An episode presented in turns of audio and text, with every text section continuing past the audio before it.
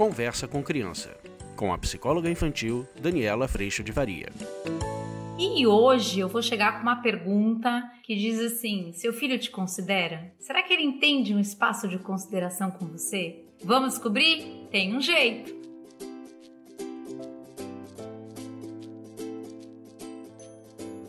Olha, eu fiquei fazendo essa reflexão outro dia lá no curso online, que aliás eu tenho que convidar você para vir participar. São tantas reflexões, são tantas possibilidades de encontro, de troca, é tão rico que eu vou sempre fazer esse convite aqui. Você pode consumir o conteúdo gravado quantas vezes você quiser e pode ter suporte nos encontros ao vivo. Os encontros acontecem três vezes por semana no grupo de pais e mães e duas vezes por semana para você que é profissional. E nesses encontros, às segundas e terças, por exemplo, a gente traz situações que vivenciamos em casa para que a gente possa olhar nessa perspectiva que eu tenho trazido aqui para vocês. E às quintas-feiras a gente aprofunda uma das aulas gravadas. Esse tem sido um lugar de muito suporte, um suporte terapêutico. Não é psicoterapia individual, mas é muito terapêutico para que você, adulto, possa ir transformando a sua postura e, com isso, transformando o sistema da tua família. Isso é muito possível, a gente já está há três anos com o curso no ar, com muitos relatos dessa transformação acontecendo, da paz chegando, da proximidade chegando, da leveza chegando. E é por isso que eu sempre vou fazer esse convite para você também vir participar desse processo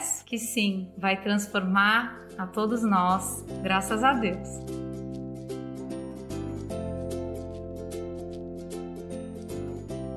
Olha só, gente, hoje eu queria trazer essa pergunta. Sabe o que nossos filhos nos consideram? Como é que tá a nossa relação com as crianças? De que lugar a gente está encontrando nossos filhos e com que propósito? Eu trouxe para vocês recentemente a ideia do propósito de educação versus o propósito de bem-estar. Muitas vezes, quando a gente se coloca como pais que atendem as crianças, tiram da frustração a todo momento, geram felicidade imediata, e a gente quer fazer isso muitas vezes porque a gente não quer doer, de vê-los doer, e às vezes a gente faz isso até pela gente, muito mais até do que por eles. Já viu isso acontecendo? Gente, isso é sério. O que que acontece? A gente vai começar a ver sinais desse estado de atendidos dos nossos filhos num comportamento muito sutil, mas muito presente. Seu filho, ele te faz perguntas ou cobranças? Ah, garoto, garota, era isso que eu queria trazer para você pensar. Seu filho, ele te pergunta: "Mãe, você pode me trazer um copo d'água?" Ou seu filho te diz: "Mãe, cadê minha água?"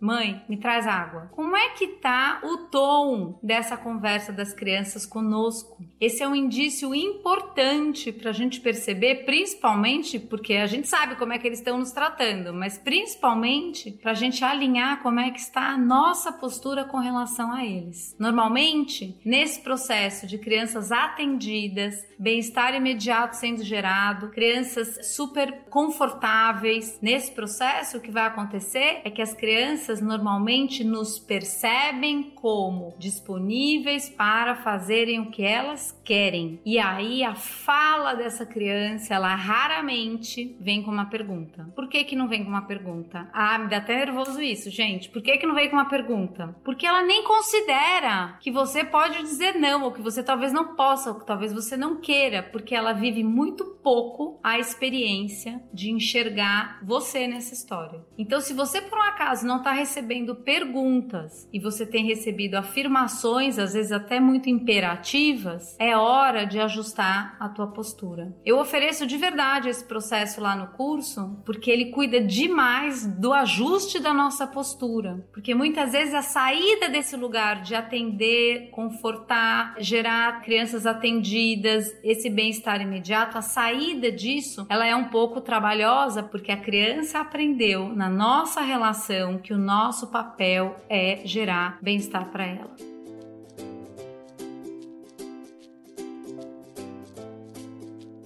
Na hora que você diz, filho, desculpa, a mamãe agora não pode, ele vai dizer oi como não? Mas como assim? Que história é essa? Que novidade é essa? E às vezes esse vai ser um processo de transição mais desafiador, sim, por conta de um hábito criado. Na hora que as crianças começam a fazer perguntas, mãe, será que você poderia? Pai, será que hoje dá para você buscar tal coisa para mim? Será que a gente poderia fazer juntos tal coisa? Eu queria tal coisa. Será que você pode? A hora que essas perguntas começam a acontecer, a gente está recebendo uma informação importante de que essa criança não se centralizada no seu querer e entende que o outro existe, que o outro tem as suas necessidades também e que nesse processo a gente está criando a todo momento espaço de consideração. Uma das formas da gente sair desse lugar é a gente usar o scanner, que eu digo muito lá no curso online, que é o seguinte: minha filha vem e fala, mãe, será que você pode tal coisa, tal coisa, tal coisa? E aí eu falo, só um minutinho,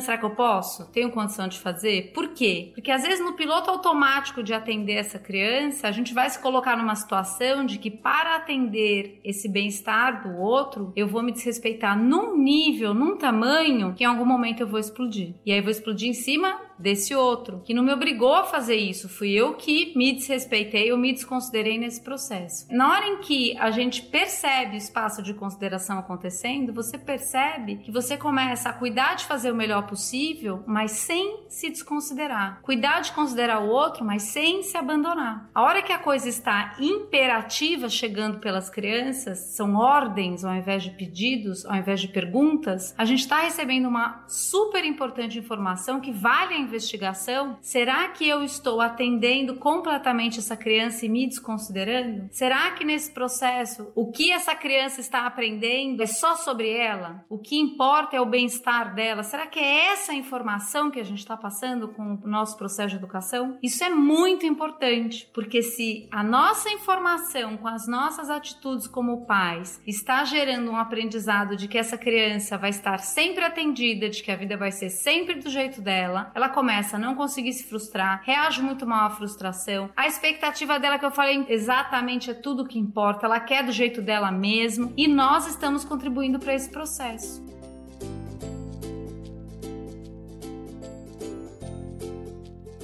Então observe como que seu filho fala com você. Isso não diz somente sobre ele, isso diz sobre nós, sobre como que a gente está se relacionando. Será que eu estou me abandonando nessa relação ou talvez, se essa criança, ao invés de fazer pergunta, também não pede nada, também não se relaciona, ou será que tudo é do meu jeito e essa criança também não está sendo ouvida? A hora que a gente começa a entrar no espaço de consideração, a gente começa realmente, a partir do pressuposto de que somos falhos, fazendo o melhor possível, não somos bidus, não adivinhamos o que o outro precisa, e a gente começa a cuidar da nossa comunicação e sim em considerar o outro nas suas necessidades, sem óbvio desconsiderar o que a gente precisa também. E se por um acaso você está dentro de uma casa onde na sua família, no seu lar, você está vivendo disputa o tempo inteiro de ou total consideração do adulto ou total consideração da criança e sempre há alguém desconsiderado, esse é também um ambiente muito exaustivo para seguir. Talvez poucas interrogações aconteçam de um lado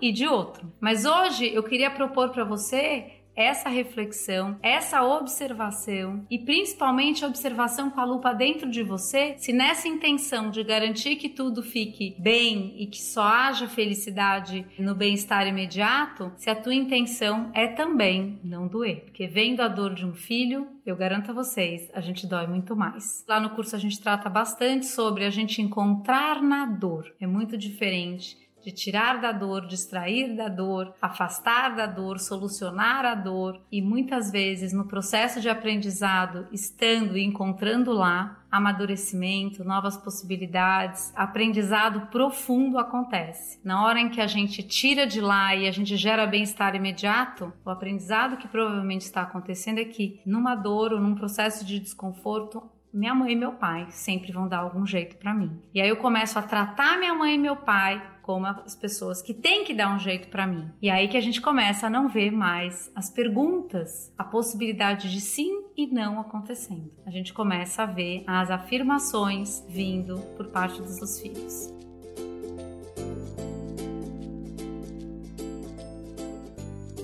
Eu espero que você tenha gostado desse encontro. Eu fico muito feliz com a tua presença. Agradeço muito toda a sustentação de Deus no meu coração e agradeço demais a tua presença aqui. Bora refletir e se você quiser um colo bem grande para essa lupa dentro do coração, vem pro curso. Não vou cansar de te chamar. Um beijo, tchau.